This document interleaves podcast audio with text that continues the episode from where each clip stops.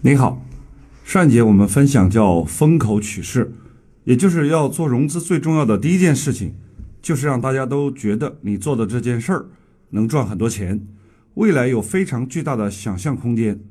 如果你做的这件事儿没有办法实现风口取势，大家都觉得你做的这个事儿赚不到钱，或者是赚钱太辛苦，并且未来没有一个巨大的成长性，未来没有一个巨大的想象空间，这个时候。你要让别人投资给你，或者让别人跟你合作，就会变得非常的累。那么接下来分享的就是融资最重要的第二件事儿，叫超级分拆。因为平时经常有学员问我，我这个项目非常好，然后有投资者也很想投我，可是我就不知道怎么样让他投进来，因为他投进来，我不知道应该给他多少股份，我也不知道我应该怎么约束他，也不知道。怎么样给投资者承诺未来的回报？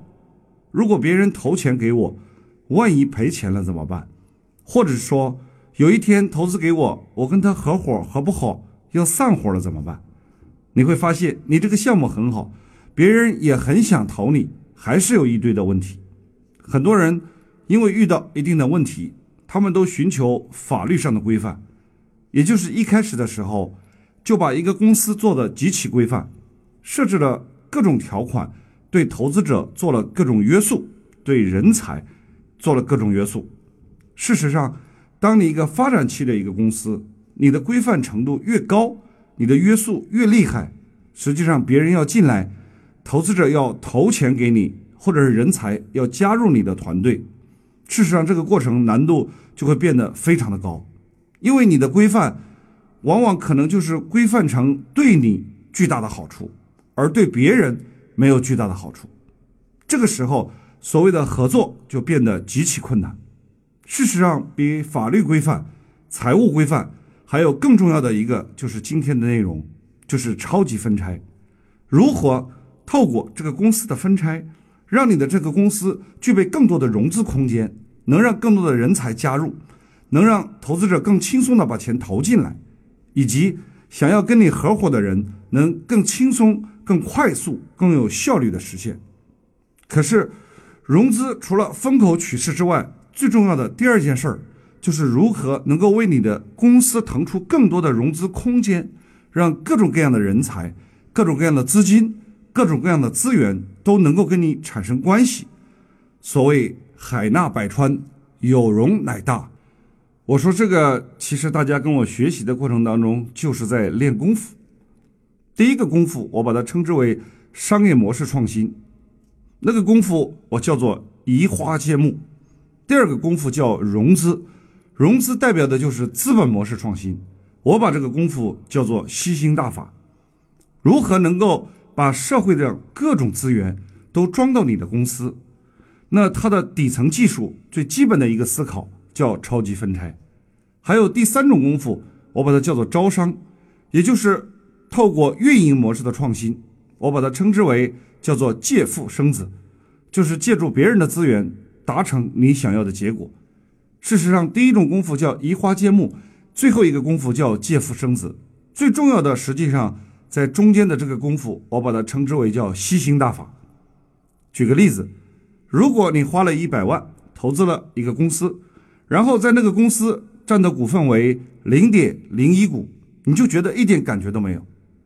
可是，如果有一天上市公司把它拿来分拆掉，他把那一百股拆成了比如一亿股股票，那么如果有一天你花了一百万，你就能买到一百万股股票，这个时候你就很有感觉。事实上，所有的公司上市的过程，就是把一个公司从大拆分成几个小的单位，让每一个个体，哪怕你有十万或者有二十万。你也可以成为上市公司的股东，所以说上市公司其实就是一个把资本拿来分拆的过程。所以超级分拆这个课题，我把它分拆成三大块，跟大家一起来分享。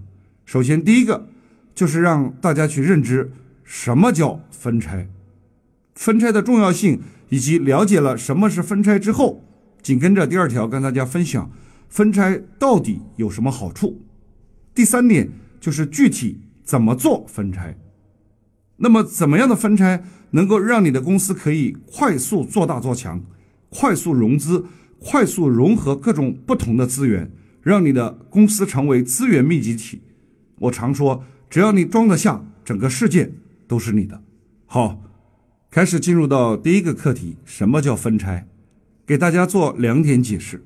第一点，校对分拆的位置，因为我们中国的传统文化讲的是家和万事兴。所以，什么事情我们都喜欢合在一起。我们对分拆这件事儿是未知的。第二，我要告诉大家的是，整个世界在真正运作的过程当中，它都是靠不停的分拆才能维持这个世界的正常运转。也就是说，你不知道分拆很重要。接着开始进入到第二个部分，叫分拆有什么好处？讲两点。第一点，传统的分拆法。第二点叫超级分拆法。事实上，我们也并不是完全不懂分拆，但是我们的那个分拆都是被动的分拆法。我把这种被动的分拆法称之为传统分拆。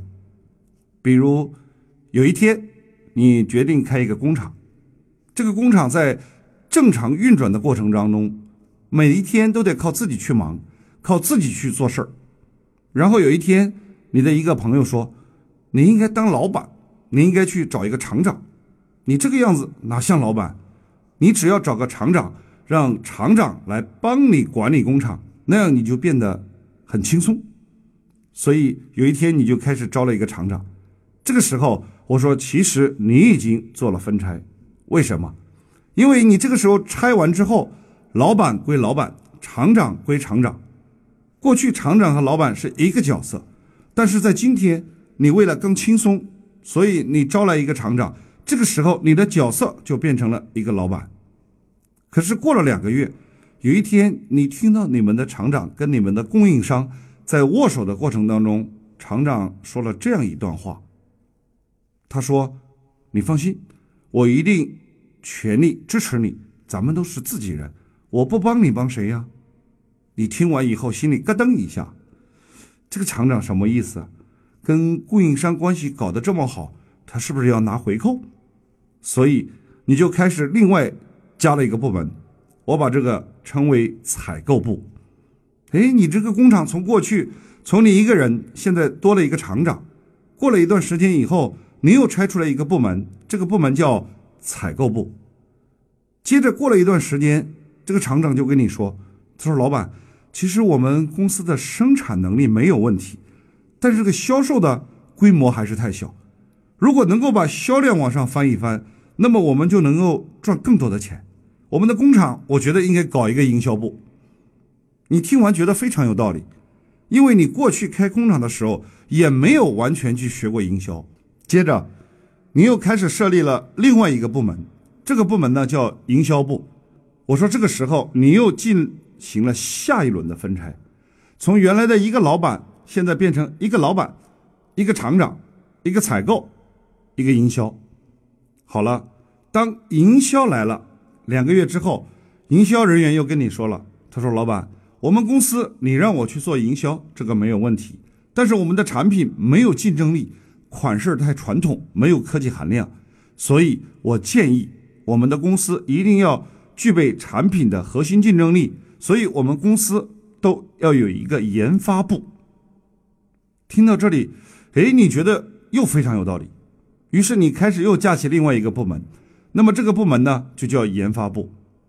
过了一段时间，你发现厂里有采购、有营销、有研发，但是他们相互之间的配合度不够。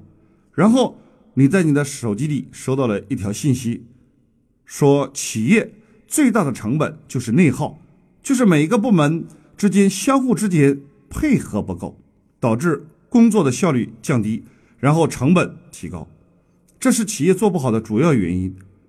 你一看到这个信息，发现一下子说到你的心里去了，你就开始打电话，然后呢，就花了几万块钱报名去参加了一个所谓的人力资源的培训课。参加完课程之后，你恍然大悟，发现我们公司做不好，赚不到钱，主要的原因是人力资源没有管理好，因为企业。都是人而存在的，人没有就不叫企业，就叫纸业了。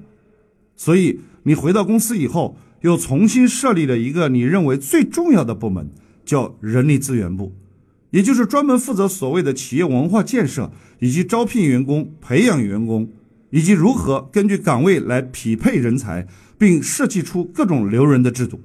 这个时候，你发现你下面已经变成了有厂长、有采购、有营销、有研发、有人力资源。结果两个月之后，人力资源又跟你说：“他说老板，我们公司的这个财务部都没有，这个账啊太乱了，光靠你老婆那是管不好的。我们应该专门成立一个财务部，把会计和出纳分开。现在企业的科学管理最基本的就是要从财务入手，把账。”和钱分开，因为只有结账的速度快，企业的管理才可能会有效率。所以这个时候你听完也觉得有道理，你就开始架起了一个新的部门，叫财务部。恭喜你，这个时候你的公司下面终于架起了五个部门，也就是开始所谓的正规化管理了。有了财务，有了人力资源，有了研发，有了营销，有了采购，有了厂长。可是头疼的事儿出来了。你发现人虽然很多，但是你的公司却还不如当年你自己做的时候赚钱。这个时候，你陷入了深深的思考。我要告诉你的是，你的思考非常正常，因为所有的公司事实上都是这么过来的。我把这个称之为传统的分拆法。传统的分拆法就是花钱请员工，请员工去做事儿。但是实际上，把员工请来替你做事儿的过程，真正操心的还是你自己一个人。所以，为什么中国的老板都那么喜欢爱学习？主要的原因就是传统的老板用传统的分拆法，压根儿就没有想过说，我任何的一件事儿都往往蕴藏着赚钱的机会。也就是说，你公司发生的每一件事儿，你只要具备融资的能力，你就会发现，事实上都可以把它变成赚钱的机会。比如说，有一天，阿里巴巴的技术官叫王坚，跟马云说。他说：“马总，我跟你说个事儿，我们现在的淘宝是免费的，基本上没什么收入。但是随着规模持续不断的增长，我们后台服务器花的钱就会越来越多。如果有一天，当我们的淘宝规模做到一定程度，我们的服务器将会消耗掉巨大的资金。到那个时候，我们整个阿里巴巴卖掉，我们也支撑不了我们服务器。”哎呀，马云看完这一笔账，立刻晕倒。然后他就开始思考，说为什么这个服务器要花这么多钱呢？为什么这个成本要这么高？然后呢，他就算了一下服务器的成本结构，算完之后，马云就笑了，因为他发现这个做服务器居然能够有这么高的利润空间，所以他开始决定独立从淘宝里面拆出一个服务器这个板块，变成叫阿里云，因为他把原来服务器的开销。拆开以后变成了阿里云公司，阿里云公司又具有未来巨大的成长性以及很好的盈利空间，他又把阿里云拿出来独立融资，所以未来阿里巴巴旗下的那个阿里云将会成为阿里巴巴巨大的一个盈利增长点。所以马云为什么会底气十足地说，电子商务的时代已经结束？主要的一个原因是，哪怕电子商务没有办法盈利，其实。对阿里来说，也已经找到各种各样新的盈利增长点。实际上，对于传统意义上来讲，云服务器的支出是支出，但是具备了这个超级分拆能力以后，可以把支出变成一个新的盈利增长点。我把这一个称之为叫超级分拆法。它的核心就是把每一个具备盈利能力的项目都独立的分拆出来，因为对你来说是支出。对别人来说就是收入。你如果能够把你的支出转换成为别人的收入，然后再把别人的收入独立拉出来变成一个公司，那么我说你的那个公司因为具备盈利能力，它就可以具备融资的空间。所以，阿里巴巴是怎么做到的呢？从最早的一个阿里巴巴中国供应商，慢慢的开始分拆，拆出来一个叫淘宝。又从淘宝进行分拆，拆出来一个天猫，接着再分拆，拆出来聚划算，又拆出来支付宝。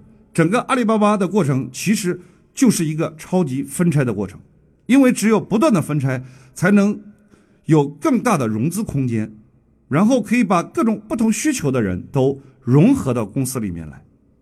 马云用阿里巴巴找到孙正义，融了两千万美金。接着，马云创办淘宝的时候，又拿淘宝找孙正义融了六千万美金。事实上，一个公司融资是一个公司旗下每一个独立的业务都可以拿出来进行融资。就给大家举一个简单的例子，有一个服装店，那个服装店老板呢跟我说要投资一百万，然后这个服装店一年能做到两百万的营业额，可是我这个服装店它赔钱不赚钱，我怎么融资？我就给他算了一笔账，我说你的服装店如果投资一百万的话，服装有没有占到五十万？他说有。我说房租呢？他说房租二十万，我说装修花了多少钱？他说装修花了三十万。我说如果你投资了一百万，一年做到两百万的营业额又没有利润，我说这样的情况下，你按传统意义上的融资一定是融不到钱，因为没有人愿意把钱投给一个不赚钱的店，所以你的服装店想要融资不可能，除非你透过我的这套融资的分拆法。他问怎么分拆，我就给他算了一笔账。我说你投资一百万，服装占了五十万，房租占了二十万，装修占了三十万。首先要把你的服装和你的服装店给拆开。我说你服装占了五十万，你的服装店占了五十万。那么总投资五十万的这个服装店，一年的租金需要二十万，你的装修总共花了三十万。我把它分开。可以用三年的话，那么每一年摊的折旧费是十万块，也就是五十万投资的一家服装店，一年的开销有三十万，但是你的营业额达到了两百万。我说你这两百万，我可以给你设计成百分之三十的营业额给到投资五十万的投资人，那么别人的营业额收到的是六十万。砍掉三十万的成本，能够挣到的是三十万，也就是对别人而说，他投五十万，一年拿到的钱是六十万，减掉他的开销三十万，事实上他能够挣到的钱是三十万。我接着说，还可以给你拆开成第二块，就是把你店里的管理给拆开，怎么拆呢？我把你店里两百万的营业额。我再拿出百分之十五的营业额，分成，一年下来有三十万。这三十万我给到一个店的老板娘，我说这三十万，你的员工你自己分分配。拆到这里，我已经把它拆成两种类型的公司，第一个叫投资服装店的投资公司，第二个就是管理服装店的管理公司。这个时候总营业额已经拿走了。投资百分之三十和管理百分之十五，还剩下百分之五十五。如果我接着再去找一个能够供应服装的，然后我跟他谈，我说这个店我来投资，人我来管理，你供应服装，如果产生的营业额我们平分，那这个时候两百万百分之五十给别人分走，相当于又分走了一百万。事实上。最后你能留下多少呢？两百万，你能够留下百分之五的这个提成。最后也就是说，如果你能一分钱不花赚十万块，但是这个服装店依然还是你的。如果有一天你说我不跟别人分百分之五十，如果我跟别人分百分之四十，那恭喜你，你依然依然能够拿到两百万的营业额。你这家服装店一分钱没出。你一年就能赚到两百万的百分之十五，也就是三十万。还有就是这个服装店每天产生的营业额，通通都在你的手上。所以我把这个服装店的结构跟服装的那个老板一分享，哇，这个服装店老板一下子就很兴奋。他说：“太好了，如果两年前我就认识你，用这套方法的话，我现在就不会是三个服装店了。我相信。”如果你两年前把这套方法教给我，我可能现在早已是三十家店或者是五十家店了，因为再也不要受钱的局限了，而且还有一个非常重要的原因，因为你不再受钱的问题，另外还有一个你不再担心人才的问题，因为从你的总营业额当中拿出的那百分之十五给到一个店长，这个时候的店长已经不仅仅是一个店长的水平了，而且已经起步就是老板娘的水平，因为你能够把店的百分之十五分给他，相当于一年有三十万。很多老板娘就没必要自己开店了，也就可以把你的店当成他自己的店来开。我把这个称之为分拆的魅力。所以以往的分拆都是被动的、消极的分拆，因为事情出来了，你不得把事情去做了，你才拆出来一个部门。但是今天我要跟大家讲的，你如果能够站在融资的角度，主动积极的分拆，会有更大的价值。我把这个做个总结。我为什么说融资是一个吸星大法？因为你通过主动积极的分拆，然后把每一个都具备盈利能力的点独立出来，你就能够把全世界的资源都吸引过来的一种绝世武功。接着进入到第三点，叫怎么做分拆。有一天，海底捞上市了。海底捞在我们的印象中是一个火锅店，事实上上市的不是海底捞的火锅店，而是。海底捞火锅底料的这个企业上市了，在我们的认知当中，海底捞它应该是一个整体，但事实上，海底捞公司把每一个具备独立盈利能力的都拆分成了一家公司。比如说，海底捞自己内部有一个结算软件，它把结算软件拆出来，可以卖给全中国所有的餐饮公司；把给自己配送的物流的公司拆出来，可以为所有的餐饮提供服务。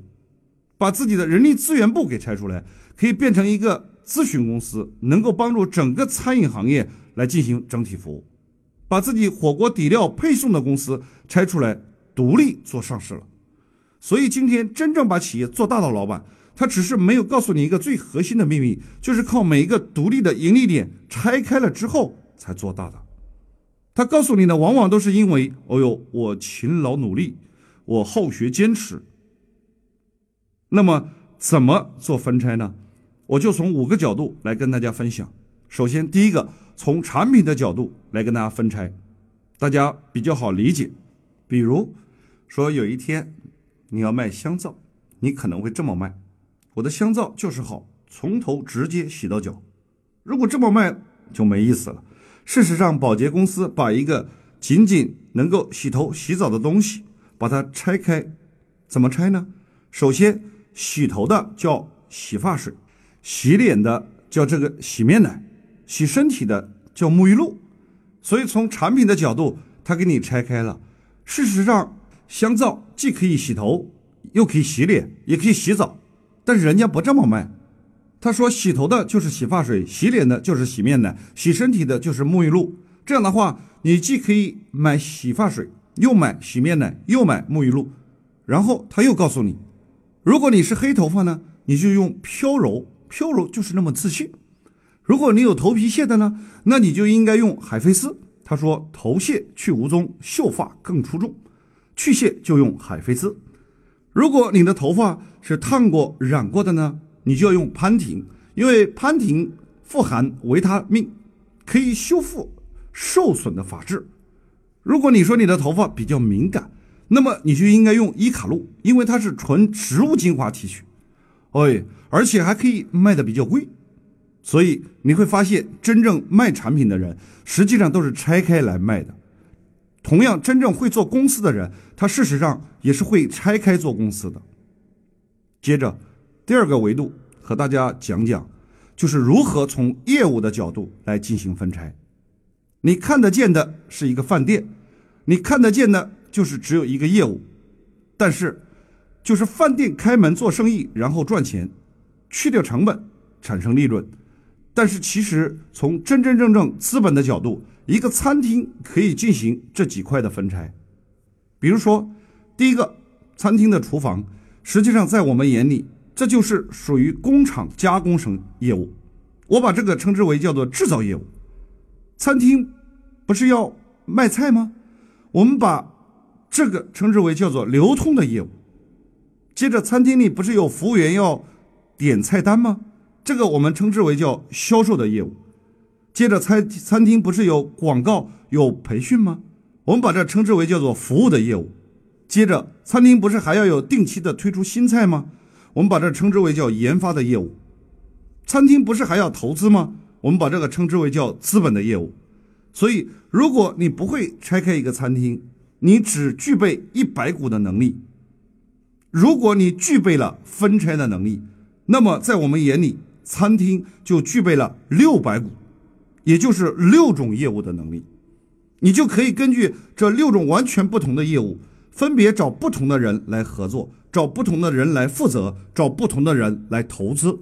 接着。可以从项目的角度来进行分拆，项目的角度也有四个类型的项目。第一种类型的项目可能有庞大的资源，但是不见得能赚钱，我把这个称之为叫高资源的项目。第二类的项目，可能它虽然不赚钱，也没什么资源，但是它有很好的现金流，我把这称之为叫高现金流的项目。第三种类型的可能现金流也不好。利润率也不高，资源也不多，但是它未来的增长性非常好。我把这个称之为叫做高增长型项目。最后一种项目的，我称之为叫高利润型的项目。你的项目也是一样，要透过组合，如何能够让你的项目完全具备不同的属性，然后透过不同属性的项目进行组合，同时具备高资源、高现金流、高增长、高利润。所以。项目的运作事实上是要组合的，并不是每一个项目都要赚钱的。有的项目是拿来聚资源的，有的项目是拿来圈现金流的，有的项目是来追求未来成长性的，有的项目是拿来赚取利润的。只要有机的组合，才能够把每一个项目的价值都发挥出来。第三个部分，我们称之为叫公司分拆。所谓的公司分拆，最基本的三种类型的公司。第一种类型的公司就属于销售属性的公司，就是具备做市场能力的，我们把它称之为叫做营销属性的公司。这个地方你要找到人，找到合伙人，就是要具备做市场能力的人。第二种类型的公司，我们把它称之为叫运筹帷幄，它并不是上场杀敌，但是它能够做幕后运作。我们把这种类型的公司称之为叫品牌属性，也就是所谓的在指挥部坐镇。这是第二类型的公司，那么这种类型的合伙人，你就得找那种坐得住的人，能够喜欢思考、不喜欢行动的人。当你真正开始做资本运作的时候，你又需要有第三种类型的公司，我们把这个称之为叫资本型的公司。往往对资本感兴趣的人，他对营销不感兴趣，对品牌不感兴趣。在资本这个领域，你要寻找的合伙人，那就得去寻找资本领域的合伙人。这是完全不同的三种类型的公司。接着，最后一种叫分拆。我们把资本的拆分两个基本的属性，一个叫所有权，一个叫经营权。比如说，你平常看得见的很多酒店，比如喜来登，其实投喜来登的人就是投喜来登的人，经营喜来登的人就是经营喜来登的人。所以，喜来登酒店它其实不投资开酒店，投资人只负责投资，然后交给喜来登来负责管理。所以我说，在资本层面有最基本的两种分拆方法，就是出钱的人负责出钱，运作的人来负责运作。我把这个称之为基本的叫资本的分拆。所以，怎么做分拆，其实不管你用什么方法去分拆，我都给你一个中肯的建议。反正合在一起肯定就不对。你只要拿来拆了，一拆就灵。如果条件允许的话，最好其实还是能够来到我们的课堂，用三天的时间，透过利他融资，你可以更深刻的跟你分享，就是怎么样更细致的分拆。因为没有办法通过互联网，互联网它还是有一定的局限。通过互联网这个课堂，我们只能够在一定程度上来跟大家做分享。如果有机会走入我们线下的课堂的话呢？可以有更好的互动，可以讲得更细一点，我就可以跟大家做一个总结。比如说，养猪可以圈在一起养，养千里马是一定要分开养。也就是说，如果你招募的一堆都是员工，那么你直接装到一个公司里问题就不大。如果他们的能力都不好，那么我说恭喜你，你的公司肯定是一团和气。但是如果你的公司里陆陆续续找来了一些有才华的人，如果你还装到一个公司里，那么这个时候你会变得很痛苦。为什么？因为千里马和千里马之间一定是有比较的。所以我给你中肯的建议就是，如果你能够吸纳更多的人才，你就一定要具备这个分拆的能力，把每一个具备盈利能力的项目都拆开，然后找到利益共同体，由他来负责，然后进行全社会单一项目进行融资。好了，最后一句话说给大家：只要你们装得下，世界都是你的。那么下次和大家分享是如何把未来能够赚的钱提前就在今天把它计算出来。然后把计算出来能赚多少钱这件事儿去贩卖给别人。马云有句名言叫“梦想还是要有的，万一实现了呢？”然后我也有一句名言叫“梦想还是要说的，万一有人信了呢？”那下一堂课讲的就是把未来能够提前计算出来的钱在今天变现。很高兴跟大家分享，我们下堂课再见。